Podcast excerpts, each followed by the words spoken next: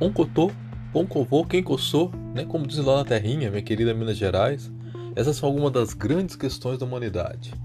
E nesse episódio vamos falar sobre uma delas, que é qual a origem do universo. E aí, vem conosco nessa trilha. Big Bang, o início de tudo. Então vamos começar da origem do termo. Bom, tudo começou quando Hubble observou que as galáxias estavam se afastando uma das outras. E aí nessa hora, os físicos e os astrônomos pensaram: bom, se as galáxias estão se afastando uma das outras, nós estamos vendo todo mundo se afastar, e o Hubble ainda fala que não existia um observador preferencial, ou seja, não importa em qual galáxia você esteja, você sempre iria ver todo mundo se afastando. Se está todo mundo se afastando, então em algum momento da história do universo todo mundo esteve muito próximo. Tão próximo que alguma coisa, né, algum fenômeno bem energético fez o universo se expandir. E aí o universo teria tido um ponto de partida. E esse, a partir desse ponto de partida temos aquilo que vemos hoje. Só que lá na década de 50, quando essa brincadeira começa a ganhar força, nem todo físico, físico sério mesmo, aquele cara que era um estudioso de verdade, aceitava essa teoria. O próprio Einstein, ele rejeitou de início a ideia de um universo dinâmico. Então, naquela época, ele acreditava que o universo era eterno e imutável. Tanto é que o que, que ele fez?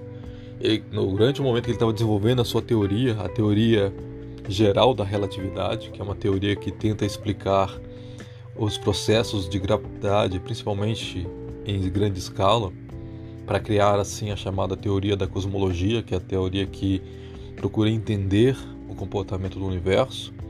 Então, nessa hora, para poder preservar o universo né, eterno e imutável, o Einstein adiciona uma constante na sua equação, que é conhecida como constante cosmológica. E mais tarde, o Einstein até chega a afirmar que a constante cosmológica foi o maior erro da sua vida. Mas o fato curioso é que hoje nós utilizamos a constante cosmológica para explicar um fenômeno do universo recente, que é a expansão acelerada do universo. Então, nós sabemos hoje que o universo tem expansão acelerada e na teoria da relatividade, na teoria geral da relatividade, o termo da constante cosmológica ela aparece gerando esse efeito de expansão acelerada. E nós chamamos também essa constante como energia escura. Então nós temos ali uma, uma energia escura, algo que nós não entendemos muito bem e que leva a esse processo de expansão acelerada do universo. Então nós temos hoje esse fato ocorrendo. Bom, mas voltando agora ao caso do Big Bang, né? Então, um dos astrônomos que não concordavam com a teoria era o Fred Hoyle. E aí, numa entrevista para a BBC, né, ele estava lá tranquilão, né, mostrando a, a, a, posição dele, aquilo que ele achava sobre a sua visão de universo. E num desse momento ele dizia que não acreditava nessa história de que o universo teria surgido de um grande boom. Que história é essa? De que tudo saiu de um grande boom. E o termo pegou, né? Então, camarada, o Big Bang não necessariamente quer dizer grande explosão, mas ele está ligado a esse barulho alto, a esse som alto, né? a essa mega flatulência, né? O... E aí você tem é, essa brincadeira, essa ideia original que era de ser um termo pejorativo. Né? Então, o Hoyle ele não, não concordava com esse modelo, ele não aceitava essa ideia de um de um mega boom, né, para poder gerar o universo que conhecemos. E de qualquer forma, né, a ideia desse termo pejorativo e o apelido pegou. E o apelido pegou e ficou assim. Né. Mas existem mais formas de pensar com relação a, ao Big Bang do que uma mera explosão. Né. Então, tem uma interpretação que eu acho interessante, que é a do Douglas Adams, então, no, lá no livro O Restaurante no Fim do Universo, né, Douglas Adams é o escritor que escreveu Guia do Mochileiro das Galáxias. Então, nesse livro, que é o chamado Restaurante do Fim do Universo, tem uma nota de rodapé E ele diz o seguinte, né, que o termo Big Bang ele tem duplo sentido. Ele pode ser interpretado como uma explosão. O termo bang é uma gíria também para o coito, né? o momento aquela da gozadeira total. E eu acho que essa visão, né, dessa visão do, do orgasmo, né, ela casa bem com uma visão também que tinham na época o Gamov, ele pensava, por exemplo, que o universo teria tido uma origem de um ovo cósmico. Então você tem um ovo, ovo cósmico que surge, que se rompe, e nesse rompante ele dá origem a tudo que nós conhecemos. Né? Então é uma interpretação, é uma forma de você pensar, né, não num grande boom, numa explosão que destrói, mas algo que é capaz de gerar. Nós estamos fazendo uma analogia agora com a própria origem da vida. Então você repensar né, no Big Bang como esse efeito né, daquele momento do momento do coito, efetivamente, né, você está pensando que é, eu tenho essa origem cosmológica para a própria vida, né? É uma gozadeira divina que dá origem ao próprio universo. Então, uma forma de se encarar e interpretar a, o significado do próprio termo Big Bang, né? É uma reinterpretação dessa palavra. Outra visão que eu acho interessante que é o Amit Goswami.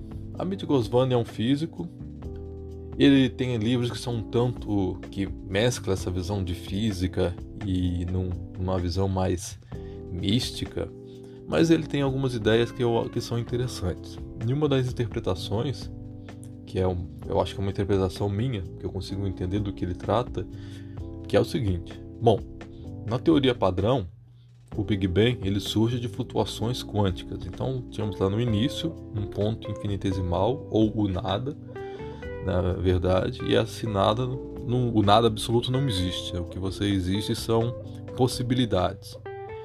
E aí vale lembrar que na teoria quântica, né, uma partícula ela vai existir em todos os seus estados possíveis até que ela é observada. E nesse momento em que eu observo uma partícula, que eu estou observando, por exemplo, o elétron, a função de onda colapsa e eu efetivamente faço a medição da, daquela propriedade que eu estava querendo estudar para aquela partícula aquela história do gato de Schrödinger. O gato de Schrödinger está naquela caixa fechada e ele está no estado vivo e morto de forma simultânea. Então eu tenho essas duas possibilidades ocorrendo efetivamente ali. Eu só quando eu abro a caixa eu, eu constato definitivamente que o gato está vivo ou o gato está morto. Enquanto a caixa está fechada, existe uma sobreposição quântica daqueles estados e ele está simultaneamente vivo e morto.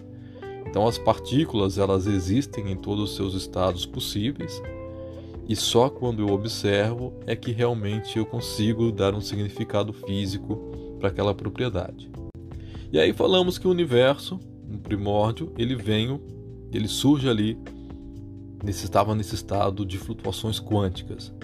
E essas flutuações quânticas, a função de onda, ela evolui, ela tem uma evolução temporal. E a própria evolução do universo no seu estado, esse estado quântico continua. Então ele é, tem a flutuação, ela tem um início e ela a partir daquele início ela continua evoluindo.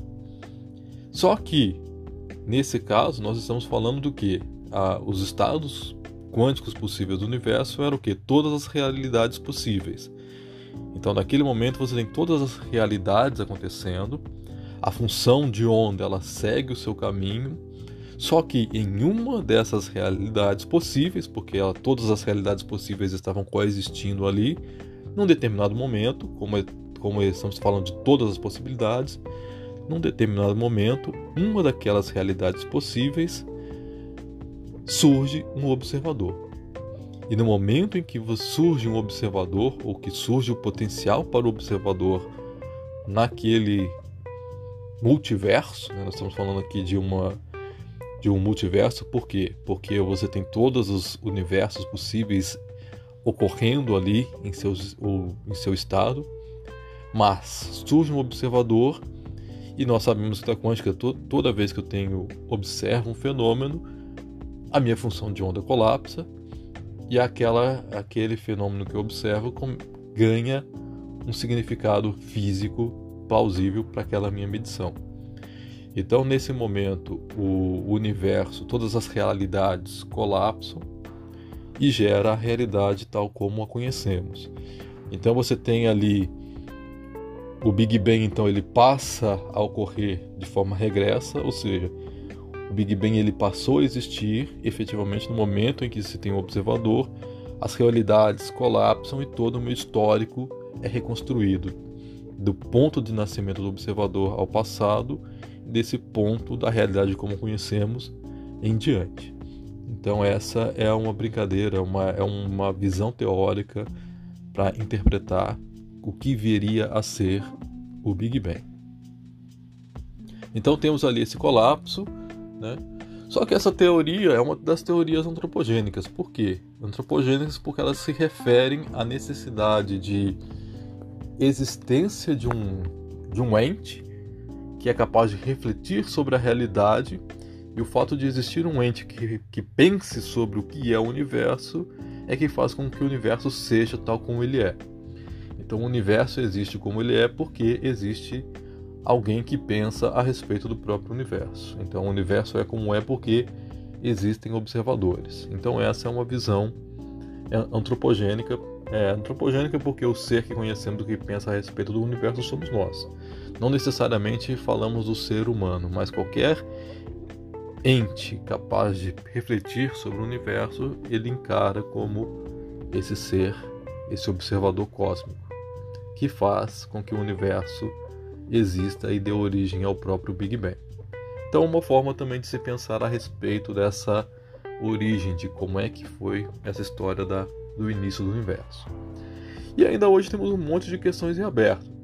Né? Alguns teóricos acreditam num universo cíclico, em que você tem um colapso né, do universo, ou seja, se como a, você tem a, a gravidade né, lutando ali, as coisas tendem a se atrair. Você tem uma energia que impulsiona o universo, que expande. De repente, num determinado momento, é, algo faz com que esse universo, essa expansão, ela comece a desacelerar, ela desacelera e começa a ter um efeito de contração. E o universo começa a colapsar e voltar para esse Big Crunch. Então eu tenho esse fenômeno de colapsar o universo e o reinicializar o universo. Ter um universo que depois que juntou todo mundo para o ponto inicial, ele volta a se expandir. Né? Curiosamente, o pessoal da Marvel, né, o personagem Galactus, ele na verdade seria um sobrevivente desse efeito do, do Big Crush. Então, o pessoal dos quadrinhos adoram essas teorias de multiverso e uma delas é essa teoria da, do universo cíclico. Né? o universo Marvel seria um universo cíclico e o personagem Galactus, o Devorador de Mundos, ele seria um dos sobreviventes desse fim de um universo anterior. Bom, bem, da verdade é essa. Até o momento nós não temos uma resposta definitiva para a nossa origem, né? uma resposta única. Existem modelos teóricos, existem visões teóricas sobre esse momento inicial do Big Bang, né? mas é um ponto ainda em aberto. O que nós temos clareza hoje é que o universo é um ente dinâmico, é um ente em expansão e os dados mais recentes mostram que o universo está passando por um processo de expansão acelerada. Qual é o futuro?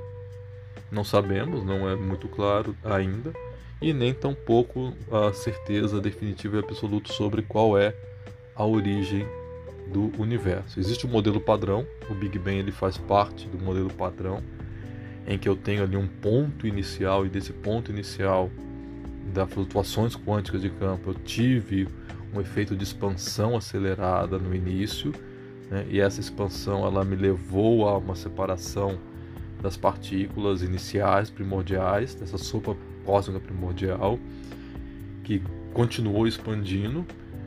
E aí, a partir dessa, desse fenômeno inicial de expansão acelerada, eu começo a ter a, o resfriamento do universo e a formação daquilo que nós conhecemos tal como conhecemos hoje. Então, isso é um modelo, é uma visão e ele é chamado de modelo padrão porque é um modelo que é adotado pela comunidade e que dá uma resposta àquilo que nós observamos. Então, assim, o modelo padrão é um modelo que, em geral, vai dar a resposta, vai conseguir responder de forma mais adequada aquilo que conseguimos observar.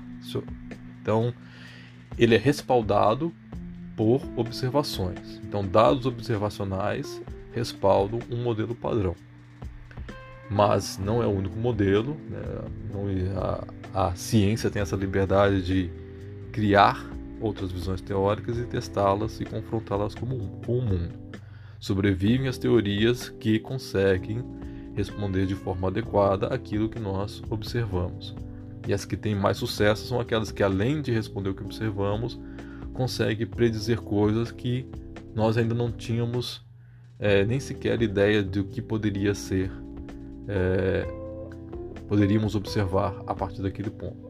De qualquer forma, é bom pensar na teoria da Big Bang não como mero um boom, né? não como uma grande explosão, mas como algo muito mais elegante, muito mais interessante e que como sendo algo que é algo que dá origem a, a essa estrutura magnífica do universo e a própria vida surge a partir do momento que nós temos o Big Bang na sua forma como ele foi, dando as possibilidades e as leis físicas como a conhecemos. E é isso. Até a próxima e nos vemos aí pelas trilhas cósmicas.